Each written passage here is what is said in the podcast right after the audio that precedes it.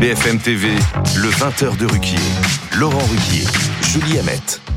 Bonsoir madame, bonsoir monsieur, bonsoir Julie. Bonsoir Laurent, bonsoir à tous. Nous sommes le mercredi 29 novembre et alors que le président de la République et son épouse se sont rendus aujourd'hui, on sait, aux obsèques de l'ex-maire de Lyon et ministre de l'Intérieur, monsieur Gérard Collomb, c'est l'actuel ministre de la Justice, monsieur Éric Dupont-Moretti, que certains avaient enterré trop vite, qui revit, lui, puisque la Cour de la justice de la République l'a innocenté dans son affaire de prise illégale d'intérêt. On en reparlera dans quelques minutes. On ne sait pas si à l'énoncé de ce jugement, en tout cas, le garde des Sceaux a allumé une cigarette pour être encore plus relaxé, mais on sait depuis hier que le ministre de la Santé, M. Aurélien Rousseau, a préparé lui un nouveau programme national de lutte contre le tabac qui comprend entre autres l'interdiction bientôt de fumer sur les plages, d'où ce dessin, regardez, dessin de Chonu dans Ouest France, on y voit deux mouettes qui ronchonnent. On va être obligé d'acheter nos clopes maintenant, dit une mouette. T'as vu le prix? répond l'autre. Dans le courrier Picard, le dessin d'Alex nous montre lui qu'on ne pourra plus fumer sur la plage, mais qu'on peut en revanche continuer à vapoter à l'Assemblée nationale. Dans la deuxième partie de cette édition, Julie, après nos rubriques Le Trombinoscope et Tous au poste, nous reviendrons ensemble sur les suites du drame de Crépole et les conséquences de la mort de Thomas 16 ans, avec entre autres les dernières déclarations de Marion Maréchal sur le racisme anti-blanc. C'était chez nos confrères de RTL ce matin. À ce sujet, la une de Charlie Hebdo est suffisamment éloquente pour que je n'ai pas besoin d'en lire les phylactères plus Mais signalons aussi ce dessin de Félix dans le même Charlie Hebdo. On y voit les fameux zozos, puisque c'est ainsi que les appelle Madame euh, Maréchal. Peut-être que les zozos, ça vient de Génération Z, je ne sais pas. En tout cas, euh, le dessinateur les rebaptise la compagnie Crépole et on les voit chanter au bal, au bal masqué. Dans Sud-Ouest, le coup de crayon d'Urps nous donne, lui, la recette de l'ultra-droite pour une soirée réussie. Un gros lardon, des courges et un panier à salade. Et je terminerai par le canard enchaîné, sorti ce matin avec ce dessin de Sof, dessin que j'ai choisi pour vous. Ouverture du procès aux assises de l'ex-compagne de Michel Fourniret. Et on voit un couple qui regarde peut-être BFM, allez savoir, et qui dit Ah, enfin un truc sympa qui va nous changer de la guerre. Rassurez-vous, chers téléspectateurs, il y aura aussi ce soir sur BFM TV quelques bonnes nouvelles dans cette édition. Je n'en dis pas plus. Et je vous laisse, Julie, nous présenter nos premiers invités et nos équipiers de ce, Ce soir. soir, on a le plaisir d'être avec Blanche Léridon, directrice éditoriale de l'Institut Montaigne. Bonsoir à vous Blanche. Bonsoir. On est avec Valérie Trienweiler. Bonsoir à Bonsoir. vous, Euh, journaliste politique. On est avec Jean-Sébastien Ferjou, directeur de la rédaction du site Atlantico. Bonsoir, à vous, Jean-Sébastien et Je- Louis Morin, euh, journaliste politique et réalisateur. Bonsoir à vous, Louis. Nos invités ce soir, Serge Portelli, avocat et ancien magistrat. Bonsoir à vous. Et Ludovic Mendes, député de Moselle et porte-parole de Renaissance. Bonsoir. Merci d'avoir accepté euh, notre invitation, euh, messieurs. Merci à notre équipe d'accepter de débattre sur ce premier sujet, la relaxe du garde des Sceaux. Éric Dupont-Moretti déclaré non coupable et relaxé par la Cour de justice de la République. Il était jugé pour prise illégale d'intérêt. Il était soupçonné d'avoir usé de ses fonctions de ministre de la Justice pour régler des comptes avec euh, des magistrats qu'il avait critiqués quand il était avocat. Mais cet après-midi, donc, euh, la Cour de justice de la République a jugé qu'il était innocent. On écoute son avocate. C'est ce que l'on espérait, c'est ce que le droit dictait. C'est évidemment une euh, satisfaction et je dirais même une émotion énorme. La Cour de justice de la République a jugé que le ministre de la Justice, Éric Dupont-Moretti, était innocent. La Cour de justice de la République est venue dire que depuis trois ans, il avait été mis en cause injustement. Il avait été désigné comme un coupable avant même d'avoir été jugé d'une prise illégale d'intérêt qui, en réalité, n'a jamais existé. Je me tourne vers vous tout de suite, maître Portelli, pour peut-être commenter cette première réaction de l'avocate du garde des Sceaux. Oui, un garde des Sceaux peut avoir une avocate. Maître Jacqueline Lafont, sur ce qu'elle a dit. Eh bien, je pense qu'elle a lu de façon très particulière euh, la décision de la Cour de justice, puisqu'elle aurait dit tellement de choses. Euh, moi, je dis simplement que la Cour de justice de la République a dit que il y avait certes un élément matériel de l'infraction, mais pas d'élément intentionnel. Alors, comprenne qui pourra, je pense que ça passe très au-dessus de la tête de la plupart des justiciables. Mais ça veut dire qu'il n'y avait pas l'intention de la part d'Éric Dupont-Moretti de se venger. C'est ça? C'est ce que dit la Cour de justice. C'est pas franchement ce qu'avaient dit euh, tous les magistrats qui s'étaient, les hauts magistrats, qui s'étaient succédés jusque-là dans l'instruction de ce dossier. pas plus que euh, le procureur général euh, de la Cour de cassation, qui est quand même le plus haut. Je vous interromps parce que là, vous nous dites ce que disent les uns ou les autres, mais qu'est-ce que vous me dites, vous? Ce que je dis, c'est que ce dossier, ce procès n'aurait pas dû avoir lieu. Parce qu'il était, euh, comment dire, c'était un spectacle euh, affligeant. Voilà, je pense que les gens qui ont suivi un peu ça, il n'y avait pas tant de monde d'ailleurs, parce que c'est un dossier un peu compliqué pour le citoyen ordinaire. On trouvait que, comme moi, euh, peut-être, que la, défense de Dupont-Moretti était un peu curieuse, pas vraiment digne euh, d'un garde des sceaux, pour dire les choses qu'elles sont, et que euh, c'est un dossier un peu un peu bizarre aussi dans la mesure où la Cour de justice de la République est une juridiction un peu particulière. On y reviendra peut-être. Avec plein d'hommes politiques, très peu de magistrats, c'est peut-être bien, c'est peut-être mal. Trois magistrats professionnels. Et 12, Oui. euh, 12 et, 12 euh, parlementaires. Et, voilà. Et 12 et 8 parlementaires. parlementaires. 12. Non, 12, 12 12 parlementaires. Si Pardonnez-moi. si Moitié Sénat, moitié Assemblée Donc vous nationale. dites que c'était une décision, euh, euh, voilà, une décision entre amis, quoi, c'est ça? J'ai dit ça. Non, je vous pose la question. Je vous pose la question parce que vous dites que cette institution est particulière. Euh, Ça ne veut pas dire que ce sont des amis entre eux. euh, Je pense Non, d'ailleurs, Madame Obono, qui faisait partie Oui. euh, des parlementaires, euh, qui appartient à la France insoumise, on, le sait, je pense pas qu'elle soit particulièrement amie avec Monsieur Éric Dupont-Moretti. Je voudrais qu'on interroge Ludovic Mendes, qui est député euh, et porte-parole de Renaissance, député de Moselle, euh, sur ce que vient de dire Maître Portelli. Vous, d'abord, j'imagine que vous êtes plutôt soulagé pour votre ministre, mi- garde des Sceaux, il va pouvoir continuer à être ministre. Il va pouvoir continuer son action et faire en sorte d'œuvrer pour la justice. Ce, ce, ce, ce débat est un peu particulier parce que le, le ministre, en fait, je crois que c'est l'homme qu'on a attaqué, c'est pas le ministre. Euh, dès qu'il a été nommé ministre de la Justice, il y a des personnes qui sont sorties dans la presse pour expliquer qu'il ferait tout pour le faire tomber. Et la réalité, c'est qu'ils ont cherché tous les moyens possibles pour essayer de le, le mettre face à la justice, euh, qui lui-même s'est retrouvé dans une situation un peu compliquée. Il a continué une enquête ouverte par sa prédécesseur, ministre de la Justice, Madame Belloubet. Il a, il a reconnu avoir mis en place ces enquêtes administratives, jamais en disant qu'il voulait se venger, alors que les autres ont toujours dit qu'ils voulaient se venger de ce que potentiellement C'était lui ça, avait la fait vengeance était dans l'autre sens. C'est ce qui a été dit, mais ça a été, ça a été caractérisé comme ça. Et je crois que le, le ministre n'a jamais, menti, vu qu'il a toujours dit oui. J'ai demandé ces enquêtes. Après, là, je crois que pour que le délit soit qualifié, c'est ce qui a été dit euh, par le maître tout à l'heure, c'est qu'il faut qu'il y ait des preuves matérielles il a reconnu avoir lancé les enquêtes là-dessus, pas de problème. Il fallait reconnaître l'intentionnalité. Et là, on a pu démontrer qu'il n'a jamais eu l'intention de vouloir se venger. On était dans un procès politique. Maintenant, on nous répond que c'est une réponse politique, sauf que la majorité n'a pas la majorité à la Cour de justice de la République. Il n'a pas été sauvé par ses amis de la majorité. Vous parliez de Madame Obono et d'autres. On n'a que cinq représentants de la majorité sur les douze. Donc, on est en minorité. La réalité, c'est qu'aujourd'hui, on a caractérisé le fait qu'il y a eu une enquête administrative, mais il n'y a pas eu intention volontaire de voir se venger Blanche. et de répondre aux attaques. Blanche peut-être je vous pour, donne euh, la parole à tous les deux dans un instant. Merci Blanche. beaucoup. Pour, pour se projeter maintenant sur la suite, on a quand même eu dix jours d'audience particulièrement tendue. On sait que les relations euh, euh, du garde des Sceaux avec la magistrature notamment euh, sont euh, particulièrement euh, délicates. Euh, on, on a euh, un euh, procureur général près la Cour de cassation euh, qui a été porteur de cette accusation-là et qui est l'interlocuteur régulier à la fois de Matignon et de l'Élysée. Comment est-ce que demain, est-ce que le, ministre peut continuer, en dépit de la relaxe, à assumer ses fonctions et à affronter surtout tous les immenses défis qui l'attendent sur le besoin de justice de proximité, sur la surpopulation carcérale et sur tous ces éléments-là Moi, c'est un petit peu ça qui m'interroge aujourd'hui. Vous voulez Au-delà qu'il démissionne bilan, innocent Pas du tout, non, non, non. mais mais c'est vrai qu'il y a quand même, ça, ça, ça a considérablement affecté, je pense, la relation avec un certain nombre de ses interlocuteurs et, et On- on le, laisse le- le jeu n'est pas le jeu n'est pas vraiment le même à l'issue de On cette, laisse de cette relation. Je voudrais surtout que mes propos ne soient pas euh, travestis ou mal interprétés. On a une partie des magistrats qui ont toujours dit qu'ils voulaient lui faire la peau euh, et qui n'ont pas voulu euh, reconnaître même les grandes avancées qu'a eu le ministre de la Justice. Je veux dire, c'est le seul ministre sur les 30 dernières années qui a le plus gros budget, Mm. qui a le plus de moyens pour faire en sorte que 11 nos cours ne soient euh, pas oui, mm, fermés. en Il a- on n'a 2025. fermé aucune cour. Au contraire, on, on donne des moyens complémentaires en ressources pour les magistrats, pour les Mm. greffiers, pour l'immobilier, parce qu'il y a des besoins aussi dans les tribunaux. On parle souvent des êtres humains, mais on oublie de parler aussi de l'état parfois délabrement de certains de nos tribunaux et de nos cours sur certains territoires. Donc il y a toutes ces réalités, c'est-à-dire que tout le monde reconnaît qu'il fait un travail formidable sur ce sujet-là, mais pour autant, Tout le monde, vous allez un peu vite, Non, non. enfin, tout cas. Euh, Mais une, peut-être une majorité. On a de plus en plus de personnes qui reconnaissent qu'il fait un Tout le monde, c'est beaucoup. Mais tout le monde, c'est rare, sur en le fait. sujet du budget en tout cas, mais qui contestent. Après, l'homme, l'idée c'est pas de contester un homme. On conteste, on doit contester une politique, on doit Mm. contester peut-être un Jean-Sébastien ministre, on Ferjou. doit pas contester un homme. On Il faut arrêter. Jean-Sébastien Ferjou et après Valérie.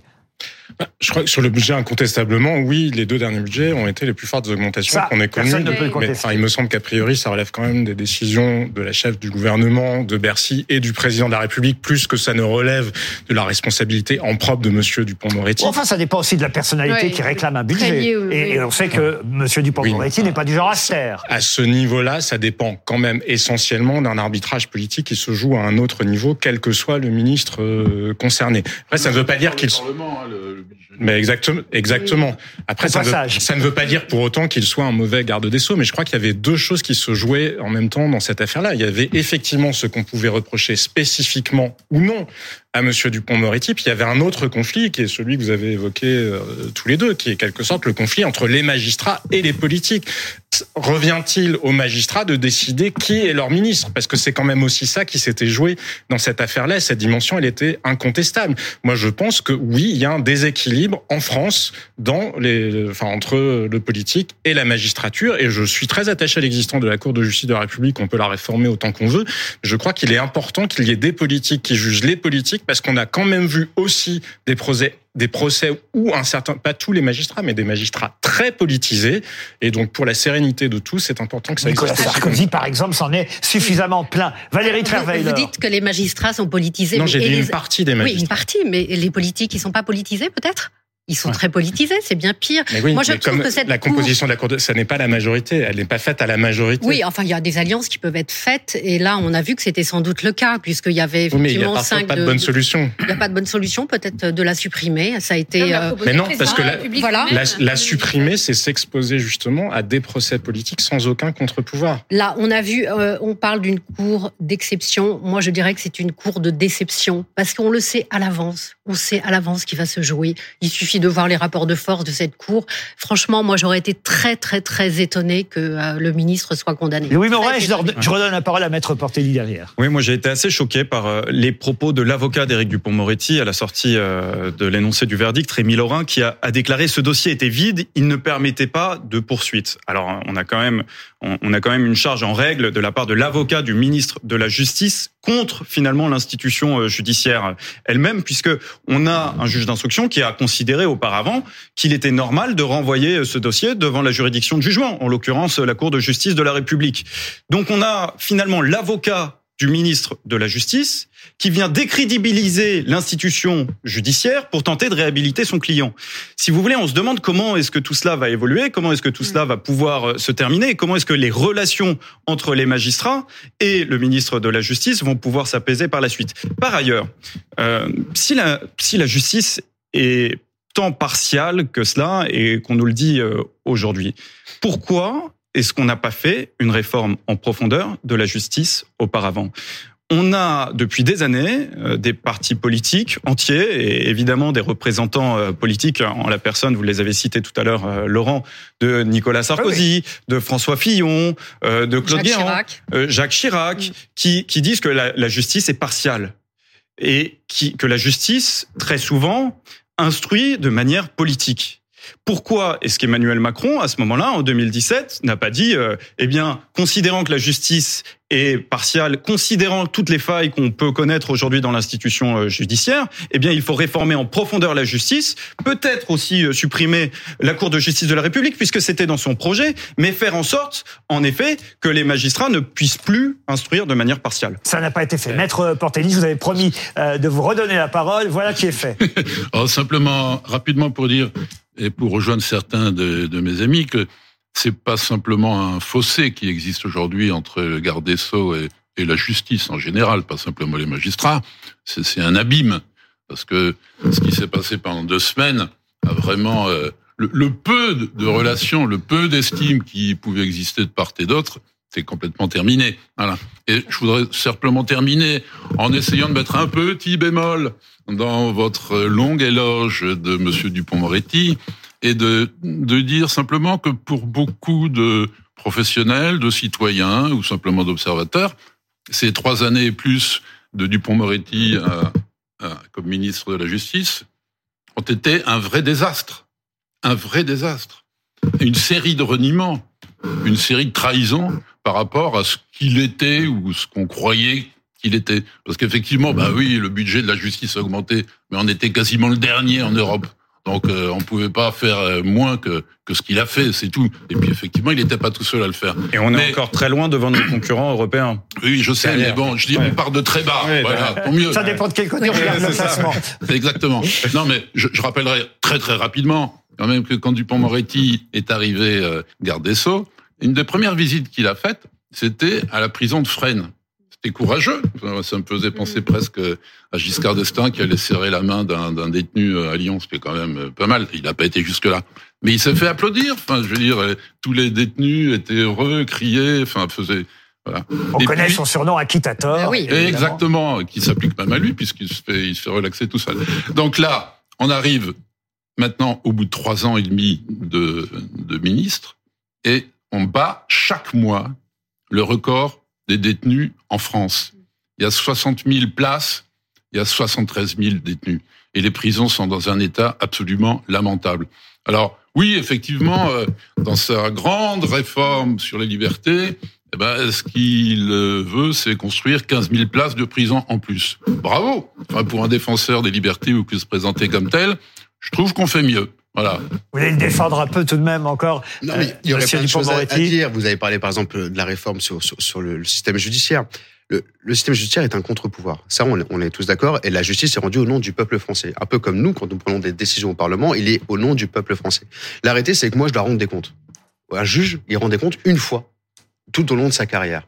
On a 2500 por- plaintes qui sont déposées, par exemple, contre des juges, qui, n'aboutissent jamais. Ça ne va jamais au bout parce que personne ne souhaite aller au bout des démarches. Ce qu'on demande, non, c'est non, c'est faux. c'est les chiffres que nous avons c'est Bah, la réalité. Zéro, c'est faux. Non, je suis Sur désolé. 2500 aujourd'hui, presque aucune aboutit. Non, mais Et on nous dit qu'aucune n'aboutit parce que derrière, il n'y a pas de, de continuité. Et le juge est dans son bon droit parce que il a cette liberté-là. On ne demande pas à contraindre ou à restreindre le droit du juge. On demande juste à prouver parfois, à être évalué tout au long de sa carrière, comme beaucoup d'entre nous. Mais Moi, les tous les ans, je me remets du en question. matin au soir pendant toute leur carrière. c'est plus compliqué. C'est la catégorie c'est la plus plus compliqué que vous le savez.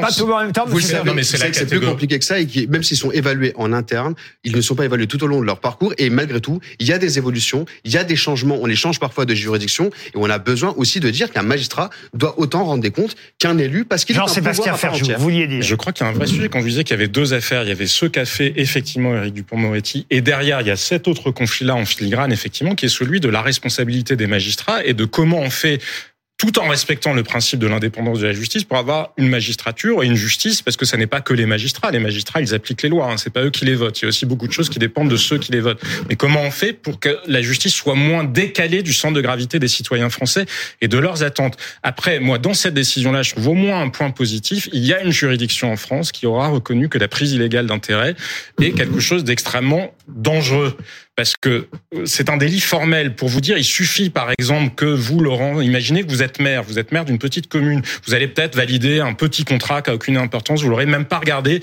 il se trouve que dans la société qui va refaire la toiture de la cantine, il y aurait un de vos amis. Eh ben, on peut vous poursuivre pour prise illégale d'intérêt. Il n'y a pas besoin que vous les ayez favorisés eux. Il n'y a pas besoin que peut-être il n'y ait pas eu d'autres candidats. Il suffit juste que le doute existe pour qu'on puisse vous poursuivre. Et cette insécurité-là, elle pèse sur énormément. Faut pas regarder que Éric Dupont-Moretti a bien des raisons d'attirer Regardez les autres d'attirer élus. effectivement d'attirer les euh, je sais pas quoi la désapprobation disons euh, des magistrats mais regardons tous les autres élus parce que ces élus là ils vivent dans une insécurité juridique permanente en raison de ces poursuites possibles sur la illégale d'intérêt. Peut-être pour tirer des conclusions un peu plus générales sur, sur la séquence d'aujourd'hui, euh, euh, moi ce que je trouve intéressant, c'est qu'on a failli mal poser une très très bonne question.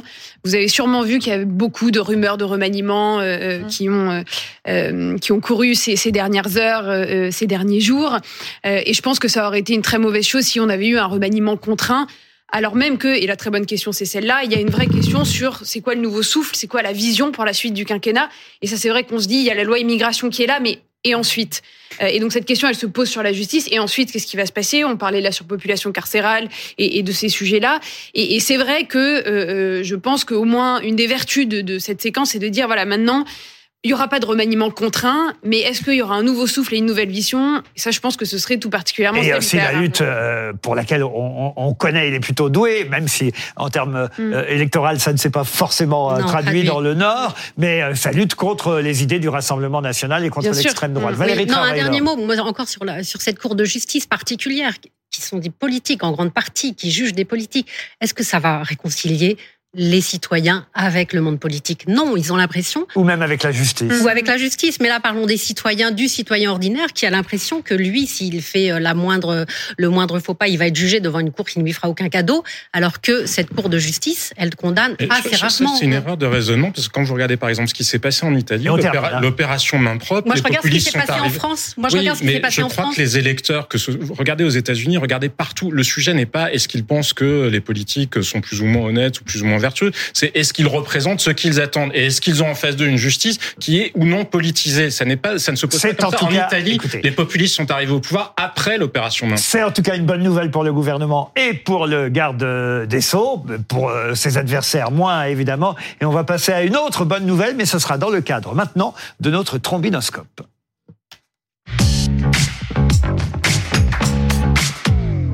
Premier visage choisi pour ouvrir ce trombinoscope, celui de la ministre des Sports, Madame Eh Amélie Oudéa-Castera. Parce que, sauf énorme surprise, les JO d'hiver 2030 auront donc lieu dans les Alpes françaises, six ans seulement après les JO d'été à Paris en 2024.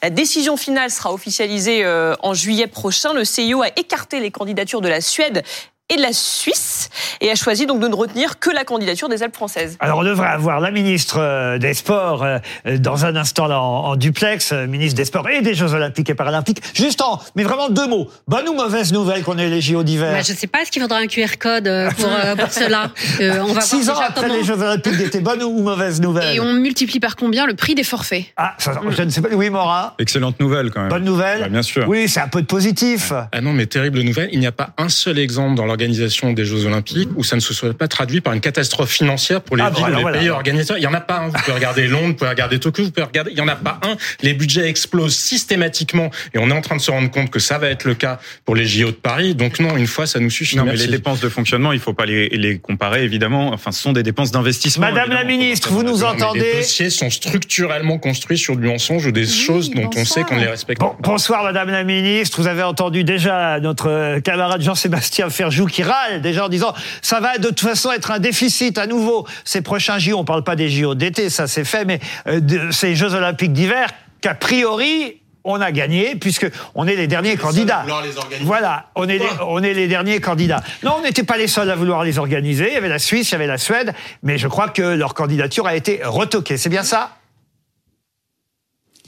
Oui, absolument. On a euh, ce bonheur et cette fierté d'avoir été retenu par le CIO comme la seule candidature Alpes 2030 pour entrer maintenant dans cette phase de dialogue euh, ciblé. Il y aura une décision définitive rendue par le CIO au mois de juillet l'année prochaine. Donc un travail qui se poursuit, mais c'est une formidable perspective à la fois pour le sport français, son moyen et long terme, après les Jeux de Paris 2024 et aussi pour l'avenir de la montagne qui est aujourd'hui confrontée à un ensemble de défis, notamment la transition euh, écologique, mais aussi des enjeux euh, de mise en accessibilité des infrastructures sur le champ des sports d'hiver. Ça va être une capacité pour la montagne française à bien préparer euh, le futur. C'est aussi une très belle reconnaissance de la capacité de la France à organiser des grands événements. Je crois que le CIO a vu tous ces derniers mois que quand euh, la France s'engage, bah, elle donne tout, elle est là, elle est solide au travail.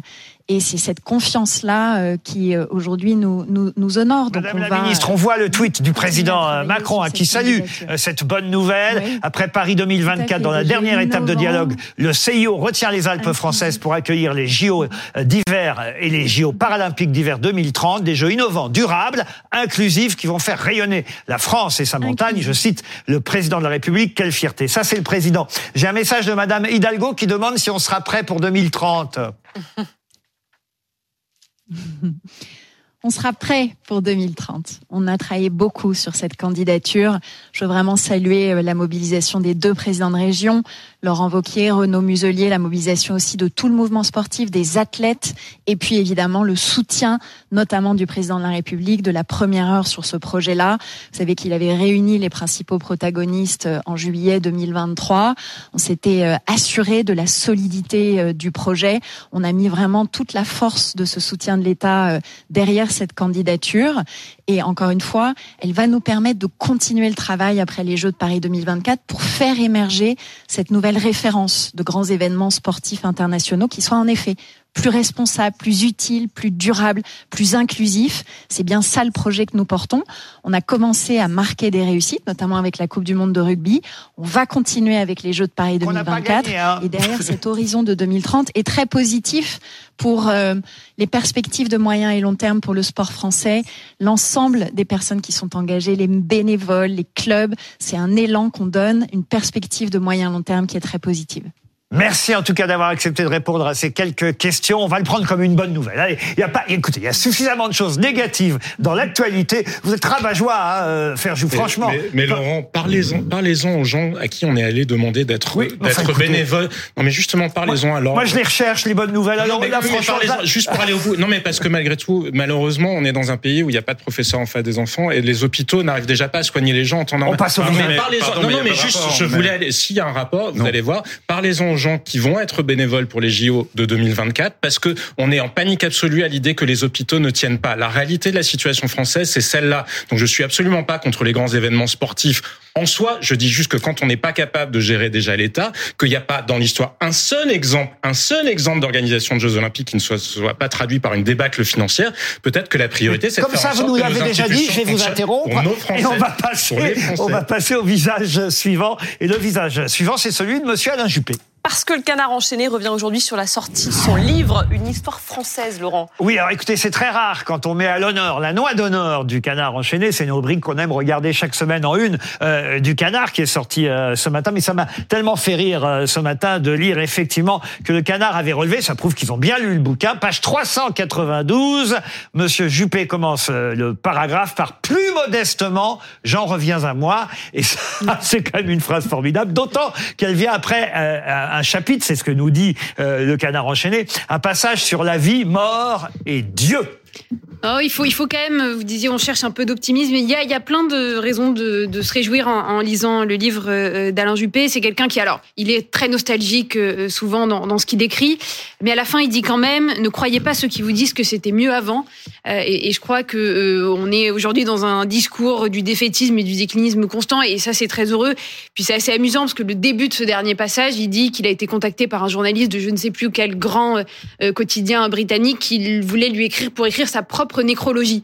Il dit bon ben vous, vous m'excuserez mais en fait je ne veux pas me, me prêter à cet exercice macabre et donc c'est ensuite qu'il en vient à ses considérations sur Dieu, sur la vieillesse et donc c'est c'est Et plus modestement à lui. et plus modestement Voilà, à lui. bon, Mais écoutez, il, a, il a retiré les bottes. Vous vous souvenez de cette phrase Ah oui, c'est droit dans les bottes. Droit dans les bottes. Ben voilà, en fait, comme beaucoup d'hommes politiques, de, de grands responsables politiques, quand ils sont plus au pouvoir, on commence à les apprécier Oui. parce qu'ils commencent à être eux-mêmes. Il fait. raconte même qu'il est un- il a été un grand séducteur, ce Oui, qu'on oui, n'attendait oui, pas oui, de, oui. de, de, de sa part. Vous Pas forcément. Par- ah, vous Mais- saviez, vous oui, on le Ah oui, mais écoutez-moi, je ne suis pas dans les petits papiers euh, d'Alain Juppé. Faut bien séduire les Français. Ah bah voilà, voilà un député qui, député qui réagit. Vous êtes un grand séducteur vous-même, faites attention hein, Non, en ce moment. mais- faut faire On attention. à l'homme politique est un homme Il séducteur. faut faire attention à ce qu'on dit euh, en ce moment. Les visages suivants, Laetitia Colombani. La romancière qui adapte elle-même au cinéma son premier roman, La Tresse, un best-seller publié en 2017, vendu à 2 millions d'exemplaires. Le film est sorti aujourd'hui. Ça peut être un gros succès. Euh, le film est boudé par euh, la critique parce que c'est souvent comme ça, à part Le Parisien, qui est, on va dire, un journal plus populaire en termes de goût cinématographique. Mais généralement, on boude les gros succès. Ça a été un énorme succès de Oui. librairie. Moi, j'avais lu euh, La Tresse, j'avais eu la chance de recevoir Laetitia Colombani. Euh, je trouve qu'on en raconte toujours trop. Si vous ne l'avez pas lu, ce livre, il y a quand même, euh, attention, hein, euh, plus de 2 millions de lecteurs en France euh, qui avaient choisi de lire La Tresse. Ça s'est vendu à un million et demi d'exemplaires en livre de poche. Ça a été traduit un peu partout dans le monde. Et, et je trouve qu'on en dit trop sur le film. Si vous n'avez pas lu le livre, allez voir le film. Dire, les yeux fermés. Non, une fois que vous serez dans la salle, ouvrez-les. Mais en tout cas, qu'on ne vous en raconte pas trop avant de voir le film. Parce que c'est là où, évidemment, euh, le livre était formidable. C'est qu'on se demandait pourquoi on nous racontait trois destins différents dans De trois femmes. pays différents. L'Inde, le Canada et l'Italie. Et c'est au fur et à mesure du livre Et donc c'est pareil pour le film que j'ai vu aussi, qui est évidemment un peu classique, très très Mm. fidèle au livre. C'est normal, elle a réalisé elle-même, puisqu'elle a été réalisatrice avant d'être écrivaine, Et elle a réalisé elle-même l'adaptation de son livre. Oui, oui, moi je l'avais interviewé aussi à l'époque de la sortie de son livre qui est formidable et, et qui, euh, qui est vraiment un page turner comme on dit. Et euh, elle est scénariste aussi, donc elle a ce truc qui fait qu'on est accroché tout de suite et on se demande où mène cette histoire et elle est formidablement humaine et contemporaine. On terminera par elle aujourd'hui notre mais je voudrais juste signaler en 10 secondes la sortie aussi, c'est pour les enfants, vos enfants, vous qui nous regardez, il y a un nouveau Disney qui sort dans les salles, c'était pas le cas l'année dernière. Alors ça s'appelle Wish, Achat et la bonne étoile. Et je voudrais juste citer la fin de la critique de Constance Jamais dans le Figaro parce que ça m'a bien fait rire. Elle termine sa critique en disant que les parents se rassurent, les chansons du film marquent moins l'esprit que libéré, délivré. voilà une bonne nouvelle pour nous tous. On se retrouve dans un instant après la publicité.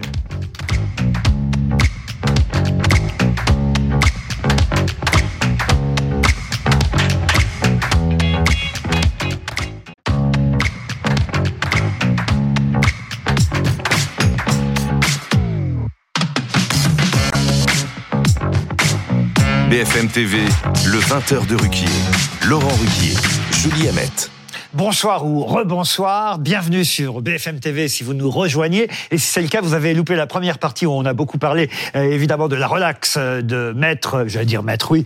Et Il était avocat, mais maintenant il est garde des Sceaux de Monsieur Éric Dupont-Moretti. Et je signale qu'on y reviendra tout à l'heure à 21h05 avec vous, Julie, sur un spécial ligne rouge, trois ans de bras de fer pour le garde des Sceaux à 21h05 sur BFM TV. Dans un Il sera d'ailleurs aussi l'invité de Benjamin Duhamel demain à 19h. Vous savez tout. toutes les... Il les a tous, Voilà. Benjamin Duhamel. Mais comment il fait, Benjamin Duhamel? Mais on a aussi de très bons invités fort. qui nous ont rejoints pour le débat qu'on va aborder dans quelques minutes euh, seulement autour euh, de quelques propos euh, que Madame Marion Maréchal Le Pen a eu à nouveau euh, ce matin sur une radio euh, périphérique et à propos plus précisément du racisme anti-blanc. Est-ce que ça existe?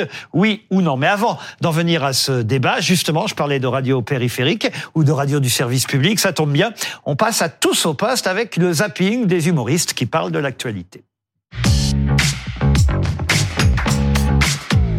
Alex, vous vouliez d'abord faire un petit bilan de l'actualité judiciaire. Oui, car c'est une semaine exceptionnelle. Depuis hier, sont jugés six ados pour leur implication dans l'assassinat de Samuel Paty, Nordal Lelandais jugé pour agression de sa petite cousine, Monique Olivier pour trois crimes, Olivier Dussopt comparé dans une affaire de favoritisme, Éric Dupont-Moretti sera fixé sur son sort mercredi, et preuve que c'est une semaine exceptionnelle, Nicolas Sarkozy n'a rendez-vous avec aucun juge cette semaine. Bref, les spécialistes justice dans les médias, euh, voilà, ils vont vivre une semaine un petit peu comme s'ils étaient commentateurs sportifs sur Canal. Bienvenue dans Duralex CED Multiplex. Oui, que se passe-t-il au tribunal correctionnel de Paris? Oui, ici Olivier Dussopt confiant qui comparait pour priorité au direct. Ça bouge du côté de Nordal Lelandais. Enfin, effectivement, ça bouge, ça bouge. Enfin, plus que sa petite cousine en tout cas. Oh non, je vous coupe, but, but Cour de justice. Oui, but contre son camp d'Éric Dupont-Moretti. Personne ne pouvait s'attendre à ça. Pardon, je vous interromps, on n'a pas le temps. Monique Olivier a failli avouer. Très belle action de l'avocat de la défense. Ah, merci, on se rend tout de suite à la, à l'ARCOM. Que se passe-t-il d'incroyable? Non, euh, voilà, c'est un avertissement un comique qui a fait une blague. Au sujet de ces affaires judiciaires en cascade, Olivier Véran a tenté un très joli. Ce n'est pas ça qui fait que les Français n'ont pas confiance dans les politiques. Non, bien sûr que non. Non, ça n'a rien à voir. Foutage de gueule, hein, quand même. On va débriefer. Jingle. RMC, l'after foutage de gueule. Gilbert Bribois. Et oui, bienvenue dans l'after foutage de gueule. Et on est avec Daniel Riolo. Salut Daniel. Ouais, bah là, euh, la défense d'Olivier Véran, euh, c'est niveau Ligue 2, quoi. C'est Olympique lyonnais. Alors après, euh, il y a plusieurs facteurs. hein. Si les Français n'ont pas confiance euh, dans les politiques, euh, c'est aussi à cause des résultats des dernières rencontres. Je te redonne les scores. Gouvernement français 49-3. Ça, c'était il y a une semaine. Et oui, puis c'est pareil à chaque match. Alors Daniel, aujourd'hui, t'as Eric Dupont-Moretti, Daniel, qui pourrait être condamné, Daniel. Comment, euh, Daniel, ça pourrait se traduire, Daniel? Oh bah je sais pas, euh, prison, uniforme rayé, euh, boulet au pied. Euh... Remarque ça lui en fera deux, hein. Vu qu'il est déjà en couple avec Isabelle Boulet, bah il aura le boulet qui fait mal au pied et la boulet qui fait mal à la tête. Pendant ce temps-là, le ministre de l'Intérieur, Gérald Oui. Darmanin, va demander la dissolution de trois milices d'ultra-droite. Oui, ces militants d'ultra, ces zozos, c'est comme on les appelle, ces zozos se sont rendus dans les quartiers des agresseurs de Thomas. Ils sont allés chercher chez eux euh, des individus qui étaient incarcérés dans une autre ville. Il n'y a pas que des intellectuels dans, dans les zozos. Euh, Éric Zemmour a publié les prénoms des agresseurs de Thomas. Gérald Darmanin, il aurait dit à un autre ministre, euh, il n'y a pas un prénom français. si ça sort, c'est la cata. Alors l'autre ministre a dit non, euh, c'est prendre les Français pour les cons. Ils feront pas l'amalgame. On mise sur l'intelligence collective. Là, Gérald, il a réfléchi, il a dit ouais, tu m'as convaincu, on va pas sortir les noms. Philippe Cavrière, qui était ce matin, euh, Monsieur Cavrivière, face à Marion euh, Maréchal, et justement, c'est à propos euh, des propos, euh, à propos des propos, pardon, pour ces, termes qui sont pas très très beaux, mais euh, on va dire relatifs aux propos de Madame Marion Maréchal, qu'on va débattre sur ce sujet important, parce qu'après ce drame de Crépol, effectivement, beaucoup ont parlé de racisme anti-blanc. Est-ce que ça existe le racisme anti-blanc? C'est un débat qu'on va aborder maintenant avec les invités qui nous ont rejoints. Oui, on, on accueille sur ce plateau Rokaya Diallo. Merci d'être là, écrivaine et journaliste. Et Amine Elbaï, vous êtes euh, juriste. Merci Bonsoir. à vous euh, d'être avec nous euh, ce soir. Vous le disiez, Marion Maréchal, qui affirme ce matin sur RTL que Thomas, cet adolescent de 16 ans euh, tué dans la Drôme, a été victime de racisme anti-blanc. On le rappelle, selon certains témoins, les suspects ont affirmé vouloir, je cite, planter des blancs. Et Marion Maréchal parle d'un phénomène en pleine expansion. On écoute la vice-présidente de Reconquête. Je vous le dis, et c'est en cela d'ailleurs que cette affaire n'est pas un fait divers, mais bien un phénomène de société. Derrière le refus de prendre cette qualification, il y a la négation de ce phénomène du racisme anti-blanc, qui n'est pas un cas isolé dans notre pays, qui est un phénomène en pleine expansion. Même les chiffres du, ministère de l'Intérieur de 2020 révèlent qu'il y a une explosion de plus de 65% des actes anti-blancs dans notre pays. 80% des Français, je dis bien 80% des Français, dans un sondage CSA, euh, disent en 2022 qu'ils considèrent qu'il y a, oui, un racisme anti-blanc dans certaines communautés dans notre pays. C'est un phénomène massif et que les autorités ne veulent pas voir et c'est insupportable. Comme on disait chez moi, elle n'y est pas allée avec le dos de la cuillère ce matin, euh, Marion Maréchal, à propos de euh, cette affaire. Je fais un tour des, des, des- débatteurs avant de donner la parole à nos invités. Euh, très brièvement, Ouais, hein, bah, euh, chacun. On est dans l'obsession du euh, Rassemblement national ou des hémoristes. Enfin voilà, c'est toujours la même chose.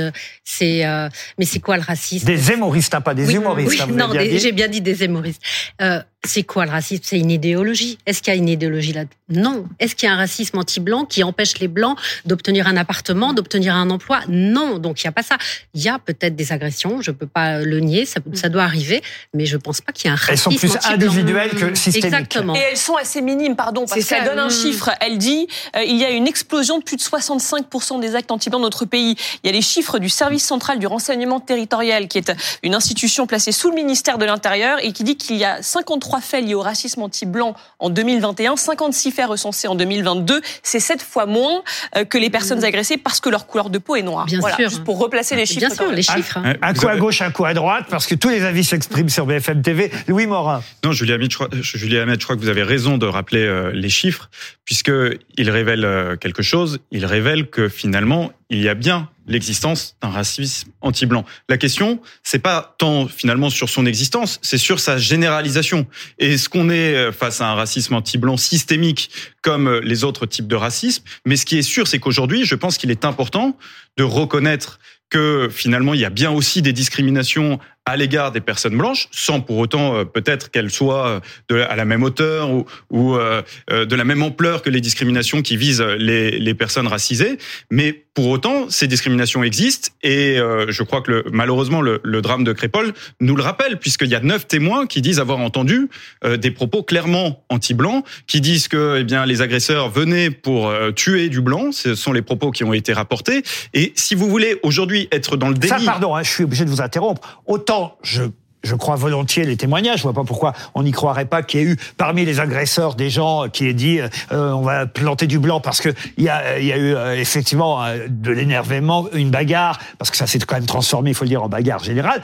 En revanche, quand on personne. attaque des gens avec des couteaux, il est plutôt légitime que ça se Oui, bien sûr, mais c'est euh, pas ce que je dis. Mais en Ouais. revanche, pardon, je suis obligé de vous contredire sur le fait, en tout cas, c'est pas ce que pour l'instant la justice montre et dit, qu'il y a eu une intention d'aller euh, euh, tuer du blanc euh, ce soir-là. Pour le moment, ce sont que les Ah bah oui, propos mais des pardon, c'est ce que vous venez de dire. Ah, Alors, sont- obligé- non, j'ai dit que c'était les propos de neuf témoins qui étaient, Non, non, euh, qui étaient les sur propos place. des neuf témoins, c'est de dire, euh, de dire, il y a des gens qui nous ont, euh, on a entendu, euh, on va planter du blanc. Mais euh, les propos de dire, ça a été une descente euh, de jeunes venant de banlieue pour on va dire, tuer du blanc ou euh, poignarder du blanc, ça c'est juste l'extrême droite qui l'a dit après. Mais il n'y a pas de témoignage qui, Non, mais qui va que dans ce sens-là. l'intentionnalité ne soit pas, euh, oui, c'est Ah, d'abord la- important. Non, non, mais c'est à la justice, c'est surtout à la justice de le reconnaître. ensuite. Oui, donc pas à vous de le dire si on n'en sait rien. Ah non, non, mais moi je dis simplement qu'il y a neuf témoins qui ont entendu ces propos. Après. euh, Ah non, non, les propos, d'accord. Ouais. Mais de dire qu'ils sont venus exprès pour, c'est autre chose. Ah bah ça sera à la justice de le Non, dire. ils, Voilà. sont pas, ils sont pas venus non plus pour faire un barbecue. Je veux dire, quand on se prenait avec une lame de couteau de 20 cm, c'est pas parce qu'ils avaient dans l'intention de découper de la viande. Donc peut-être n'avaient-ils pas l'intention de tuer quelqu'un. C'est ce que je dis, c'est juste ce que je soir-là, dis. Et vous avez parfaitement de raison de le dire. Et ce Voilà. sera à la justice de se prononcer. Mais enfin, ça n'est quand même, c'est tout sauf anodin de se déplacer avec des armes. Je ne dis pas le contraire. C'est un délit. J'essaie juste d'être en soi, précis. se déplacer avec ces armes-là, c'est un délit. On, on doit maintenant, franchement, sur ces sujets-là, avoir quand même le sens de la nuance dans ce qu'on dit et d'être Non, précis. non, c'est mais tout. sur, sur l'intentionnalité, je suis absolument d'accord avec vous. C'est à la justice de se prononcer, mais on ne peut pas faire non plus comme si le fait d'être d'aller dans une soirée avec un couteau de cette taille-là était anodin. Ça ne l'est pas. C'est un délit. Personne ne dit ça et ce n'est pas ce que j'ai dit. Blanche Personne ne dit, et je, suis parfaitement d'accord avec vous, Laurent, sur euh, l'importance de la précision et surtout remettre les choses à la bonne échelle. Pardon, mais quand on regarde euh, les, ré- les résultats, par exemple, d'un sondage Ipsos qui avait été commandité par le Conseil représentatif des associations noires euh, en février de cette année, vous avez quand même plus de 9 Français euh, noirs sur, ou métis sur 10 qui disent être au moins victimes une fois d'une discrimination à caractère racial.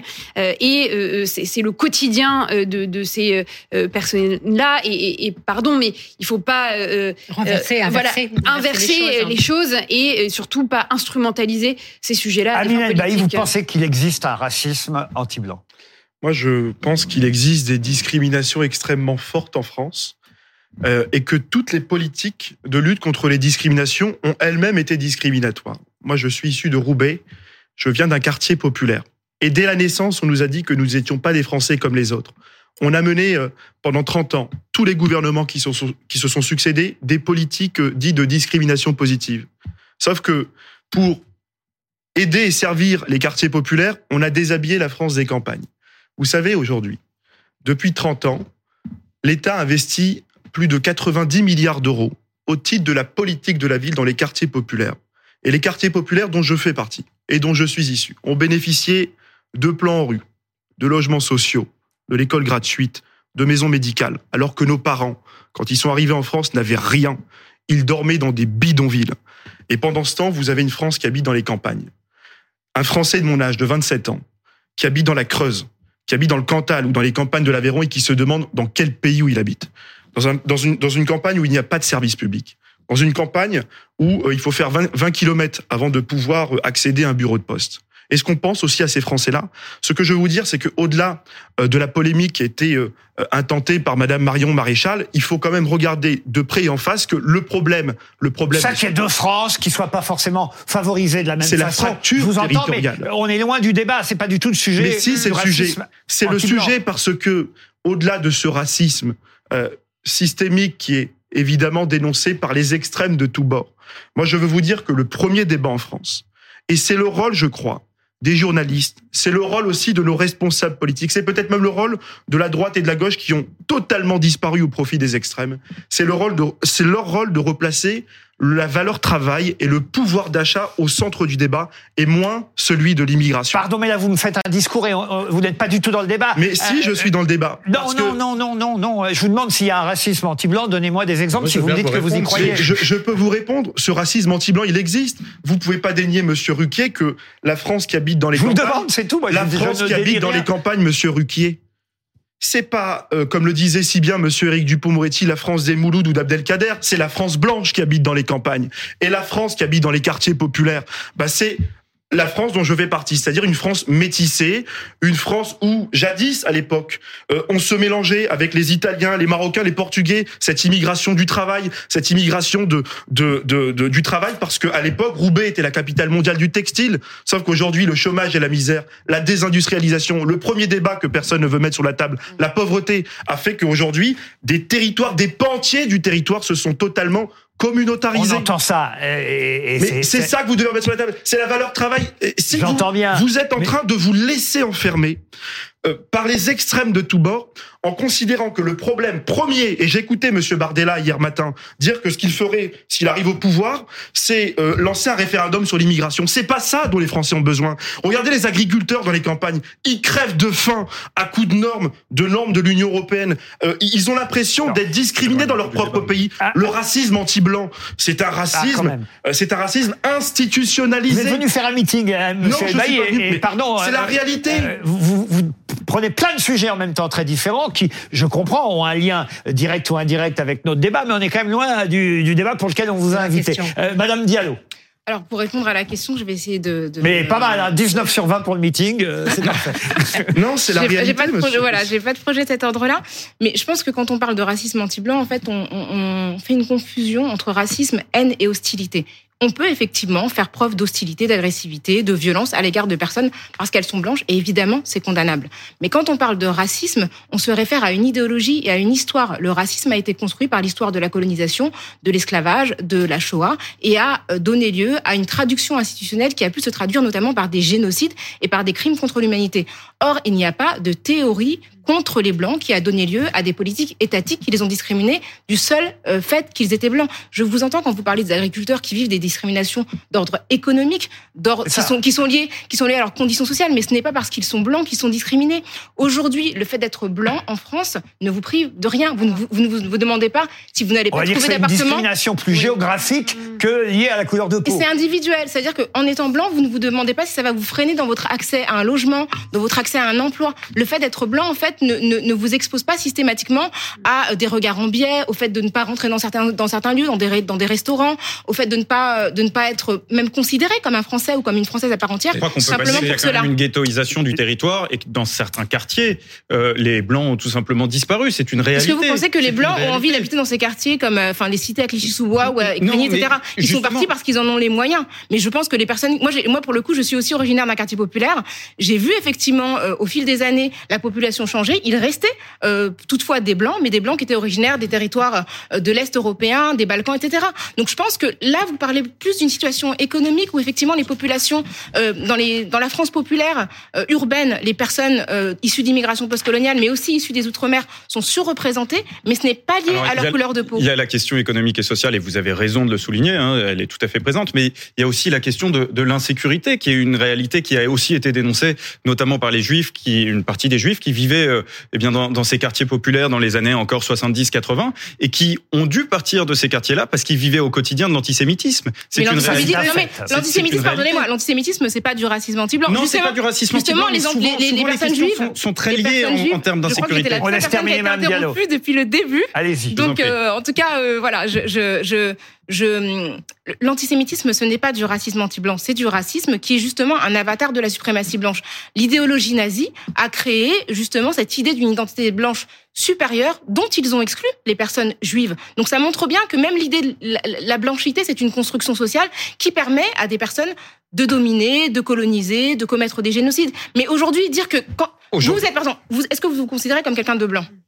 Ouais, Je me, euh, Ça, je euh, crois de que oui, manière on peut objective, dire, oui. de manière Non, objective, mais je veux pas, je, je je, ouais. voilà, je sais pas quelles sont vos Ouais. origines. Est-ce que vous pensez que le fait, est-ce que vous pensez que le fait d'être blanc vous a privé de quoi que ce soit dans votre vie Non, mais euh, sur, mais le fait, la question. sur le fait qu'un Parce que- parce racisme que moi, j'ai déjà été refoulée, c'est le mot qui n'est pas on est bon. évidemment Monsieur, tous mais d'accord. Il n'y a mot- même pas lieu de. Donc le mot racisme ne convient pas. Pas tout le monde en même temps. En fait, la réalité, c'est que vous voulez lier la question du racisme à celle du système. C'est Et ça, que le racisme, non, le racisme n'est pas forcément systémique. Ce que disent tous les sociologues. certains, beaucoup de sociologues sont très engagés sur cette question Non, et sont très militants. Je C'est travaille une réalité aussi. Ne vous faut dire que pas nier la réalité, si vous voulez, de la Non, mais vraiment, je fais de la recherche sur ça. Jean-Sébastien Une Ferjou. haine, malheureusement, qui se développe d'année en année. c'est pas le Non, mais racisme. j'aimerais simplement pouvoir expliquer. Mais il mon faut, donner la, parole à, tout le monde. Euh, euh, Jean-Sébastien. Non, mais la la question, c'est effectivement, est-ce que la France est un pays de racisme systémique? Je pense que non. Il existe incontestablement du racisme. Et oui, je fais la distinction entre ceux que vivent. Moi, j'aime pas parler de racisme anti-blanc parce que je reprendrais plutôt le mot d'hostilité, effectivement. Et personne ne peut douter que c'est plus pénible quand vous êtes dans une situation a priori fragile socio-culturellement de vivre, euh, d'être confronté à de l'hostilité euh, du racisme que si vous êtes dans une situation qui est Évidemment, moins fragile. d'accord. En revanche, en revanche, il existe autre chose dans la société française et ça ne s'exclut pas. Ce ne sont pas des réalités qui s'opposent. C'est un communautarisme. Et quand vous voyez, quand vous en parlez, par exemple, avec des experts psychiatres, vous savez qui regardent les gens dans les procédures judiciaires, donc ils voient par définition passer beaucoup de jeunes délinquants. Ils ne l'attachent pas à une origine ou une autre. Hein. C'est plutôt par rapport à un sentiment d'appartenance à un groupe, un sentiment d'appartenance à des quartiers, et qui disent c'est un sentiment d'appartenance qui se construit sur la communauté. Donc si par exemple, quelqu'un s'en est pris à votre communauté, vous ne rétorquez pas face à la personne qui s'en est pris à vous, vous rétorquez face à tous ceux de la communauté d'en face. Et c'est exactement ce que nous avons perçu, vécu pardon, pendant les émeutes en juin dernier. C'est-à-dire qu'il y avait des gens qui considéraient que la communauté France, dont ils ne se sentaient pas, dont ils ne faisaient pas, en tout cas dont ils ressentaient qu'ils ne faisaient pas partie, s'en sont pris à tout ce qu'ils ressentaient comme étant la communauté France. Et donc ils en avaient rien à foutre que de savoir si c'était un policier qui aurait été impliqué dans la mort de Naël ou n'importe qui qui était en face d'eux. Réagissaient en tant que communauté. Et ça, les experts psychiatres qui travaillent là-dessus, et c'est fondamental parce qu'il y a ce racisme effectivement contre les personnes, euh, enfin noires ou bref ou quel que soit le, asiatique, euh, arabe, non mais voilà, donc personne juive, ne peut douter, mais il y a aussi un racisme parce qu'il suffit de regarder ce qui se passe dans les quartiers, demander à ce que vivent pour le coup un certain nombre de familles noires quand si une jeune fille noire veut sortir avec euh, un jeune homme maghrébin, ça se passe très très mal. Donc il y a aussi du racisme qui existe entre, je n'aime pas employer cette expression-là, mais celles qui sont à la mode, arrive aussi entre pour des racisés. jeunes femmes qui veulent sortir avec des personnes blanches. Hein. Je veux dire ça, je, ne vous dis pas l'inverse, je dis juste que de voilà, c'est mais ça, je, ne- avec- mais dans- je ne vous dis pas l'inverse, oui. évidemment que les blancs, mais moi je crois à la nature humaine. Vous savez, je pense que la nature humaine, elle est la même avec les mêmes défauts, quelle que soit la couleur, les origines, les religions, etc. Et c'est la raison pour laquelle effectivement, ces défauts-là sont les malheureusement les- malheureusement les mieux partagés au monde. C'est simplement essayer de construire une réalité. On aurait une France qui structurellement blanche serait, elle, toujours dans le racisme, avec en face une France qui ne serait que victime. Il y a aussi des mécanismes sociaux. Parfois, vous êtes refusé d'une boîte de nuit parce que vous êtes juste mal habillé. Et la même personne, avec la même origine, bien habillée, elle sera Pas de racisme anti-blanche, on va la laisser parler. Blanche le rideau. Oui, moi je voudrais juste revenir euh, sur quand même le, le- le- le- le point de départ de cette discussion, à savoir les propos de Marion Maréchal Le Pen et euh, leur influence et leurs conséquences. Euh, Il y a un rapport très intéressant que remet chaque année la Commission nationale consultative des droits de l'homme sur euh, l'état des lieux euh, de la lutte contre le racisme, l'antisémitisme et la xénophobie en France. Cette année, le rapport donc qui porte sur l'année 2022, il était très intéressant parce qu'il montrait un immense paradoxe. C'est que quand vous analysez sur longue période la tolérance des Français, en réalité, la tolérance, elle progresse. Ça veut dire qu'on est dans un mouvement où on est de plus en plus tolérant en France. Mais par contre, et c'est là où il y a la contradiction, c'est que le sentiment de discrimination, il augmente considérablement et les discours haineux, ils se multiplient et en particulier dans les médias et en politique. Et le choix euh, de euh, la CNCDH pour l'année 2022, qui avait été une année d'élection présidentielle, c'était de faire un focus très particulier sur la façon dont un certain discours politique euh, instrumentaliser euh, ces, ces sujets-là pour accentuer le rejet et la haine de l'autre. Et donc c'est là où moi je trouve qu'il y a une responsabilité considérable dans des propos comme ceux euh, de Marion Maréchal Le Pen, où elle donne euh, une, une ampleur absolument démesurée sur un phénomène qui certes peut exister, à savoir comment on le nomme. C'est pas moi, je suis pas sociologue. Et sur un drame, une tragédie, dire. parce que le ça, drame, personne ne nie que c'était un drame, ce qui s'est passé évidemment à Crépole Mm. il y a maintenant plus de huit jours. C'était un drame, c'est tragique, c'est une tragédie pour la famille, pour qui on a une pensée évidemment, et même les blessés, parce qu'il y a eu des blessés. Par exemple, un autre mot qu'a utilisé Mme euh, Marion Maréchal ce matin et qui moi m'a choqué, elle a parlé de massacre. Les mots ont un sens. Ça n'est pas, pardon, hein, et, et ça n'enlève rien évidemment au drame qui a été vécu. Ce, ça n'est pas un massacre. Un massacre. Reprenez la définition d'un massacre. Un massacre, ça n'est pas ça. Et à un moment donné, il faut quand même que les politiques aient le sens, le sens du vocabulaire et quand des elle, mots. quand elle définit, quand elle, elle, elle nomme de zozo ces néofascistes qui viennent quand même faire euh, une, là une descente anti-noire, anti-arabe, anti euh, vraiment. Qu'elle ne condamne pas d'ailleurs. et qu'elle refuse de condamner. euh, non, ce ne sont Est-ce pas que des vous êtes d'accord Louis Morin, c'est intéressant ce que dit Valérie Trierweiler. Est-ce que Parce vous êtes d'accord pour dire qu'on est plus certain, pardon, hein, même si et ça, c'est le drame. Il y a eu un mort d'un côté et, et- et heureusement aucun de l'autre. Mais on est quand même beaucoup plus sûr qu'il y avait un vrai racisme parmi les 80 personnes qui sont venues à Romans-sur-Isère qu'il y en avait chez ceux qui sont allés au bal ce soir-là. Bah, euh, je, enfin, moi, je pense. C'est une vraie question. Je- non, mais je pense euh, clairement. euh, enfin, si, si je, je condamne clairement de toute façon la manifestation violente et j'ai aucun doute, aucun mal à. Mais à- on est plus certain de leur racisme que l'inverse. Ah bah, a, a priori, euh, mais euh, là, Ah là ouais. aussi, si vous voulez, vous, vous me forcez finalement à, à faire ce que ce pourquoi vous Je avez suis dans le rôle de, je suis dans le rôle de Benjamin Duhamel me et vous d'Éric avant. Ciotti. Exactement. Vous avez tenté de me condamner juste avant d'avoir, euh, selon vous, euh, anticipé la décision de la justice. Mm. Alors euh, voilà, je vais pas le faire de, de manière inversée, mais clairement, euh, moi je considère, euh, enfin a priori, Enfin, en on a quand même l'occurrence, des, des, eux, ils ont été condamnés à de la on a- prison on a quand ferme. même Mais- des éléments. enfin, quand euh, même, des- parce que c'est une question Pardonnez-moi, mais je trouve qu'il y a quand même une indignation sélective. Euh, Ceux qui nous disent d'attendre des années d'enquête pour nommer les bourreaux de ce pauvre garçon Thomas sont les mêmes qui, quelques heures après la mort de ce pauvre Naël, y compris le président de la ont République, scandé, d'ailleurs. ont scandé honteusement la police assassine autour de slogans anti-France, de slogans anti-flics, qui ont sommé la terreur, qui ont quand même détruit, qui ont une responsabilité dans la destruction sociale de nos quartiers. Et les discours de l'extrême gauche, euh, on, les entend, on mesure l'impact à Roubaix. Je suis d'accord. Mais oui, nous avons perdu. Qu- Qu'allez-vous dire demain, Monsieur Ruquier, euh, à cette pauvre mamie qui a perdu son Lidl, qui a perdu son Aldi, qui a perdu son centre social, qui a perdu ses services publics de proximité? Qu'allez-vous lui dire?